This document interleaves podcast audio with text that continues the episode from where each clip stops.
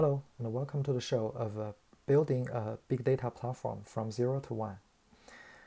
In this episode, I'm going to give you a reference solution architecture of a complete data intelligence platform. Why do I do this? Because the big data platform infrastructure in most companies are more or less the same. Depending on whether it is a supersized company or a small startup, you may miss here and there but there are a set of uh, common practices shared across the board. And here's my reference solution architecture. This architecture follows the data lifecycle. If we look at our typical big data use scenarios, they typically follow a data lifecycle in logical order. First, app developers produce logs from their code instrumentation. Then these logs are transported by an event bus and arrive at a centralized store. This is a file or object store, and some users need a data warehouse extracted from this file store. Some users need an elastic search engine out of this store. And with this massive amount of data in a lake, users need data catalogs to crawl and discover the data. And the data stewards and data governors need to curate such a catalog. And also, data governors need to have governance tools to provide a fine-grained access control, retention control for the data.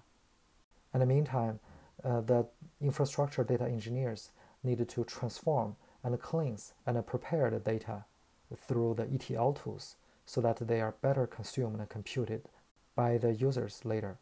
And then the users can compute the data uh, data analysts and PMs like to run interactive SQL queries. Data engineers like to run batch jobs and orchestrate the jobs. And data scientists like to run machine learning jobs. And then in the end, users can drive business and operational insights from the compute results. They can visualize them, share them in the team or across teams, or they can use customized tools to further consume the results.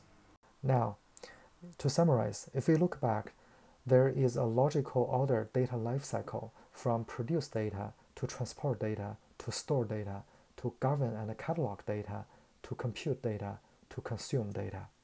And we talked about different personas. First, we have data producers, which are the app developers that instrument in their code to emit the logs and events. And then we have uh, data consumers, which are the data engineers, data scientists, data analysts, and uh, they actually depend on each other. Typically, there are data engineers that wrangles and transforms the data uh, based on the business need for each team. And then they have uh, data analysts and data scientists and all other uh, data consumers in the team that uh, further consumes the data and put insights into the products and the business. And lastly, we have uh, data governors. Data governors curate the catalog and the governance, the security, access, retention, and so on.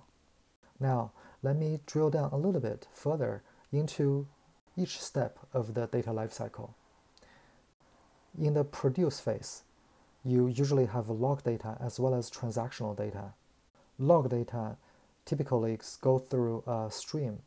In the meantime, you can even apply stream analytics on top. If you use AWS, you're looking at Firehose for streaming the events and a Kinesis Analytics for stream analytics. If you use GCP, you're using PubSub and Dataflow. And for transactional data, you can upload them into a database. Now, for uh, log data, usually they are unstructured. In AWS, you're looking at S3 or Glacier if it's archived. In GCP, you will look at uh, Google Cloud Storage or Nearline or Coldline if it's archived. For structured data that stores the transactional data, you're looking at uh, SQL or non-SQL databases.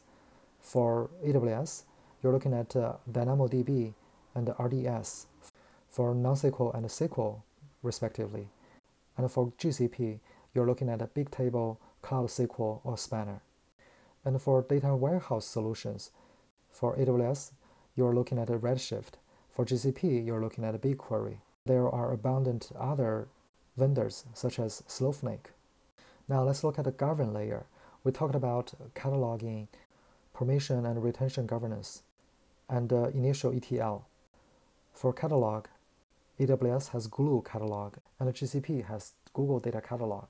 And for governance, AWS has Lake Formation, Macie, and Google have DLP, data loss prevention, and so on. And for data infrastructure ETL, you have uh, AWS Glue and GCP data flow to do the cleanness and the data preparation and the initial data wrangling for the next phase of compute. Now let's look at a compute layer. For interactive SQL, you're looking at a solutions such as uh, Spark SQL, Presto, Flink, and so on. For AWS, we have Athena, S3, Spectrum, or Select, and so on. And for GCP, we have BigQuery, and so on. For batch and streaming processing, AWS has EMR, GCP has Dataproc. For machine learning, AWS has SageMaker and uh, the AI platform. Google also has AI platform, AutoML, BigQuery ML, and so on. For ETL, AWS has Glue and uh, Data Pipeline Service, and GCP has Data Fusion. And of course, we have all, all kinds of uh, third-party uh, computing tools such as Databricks and so on.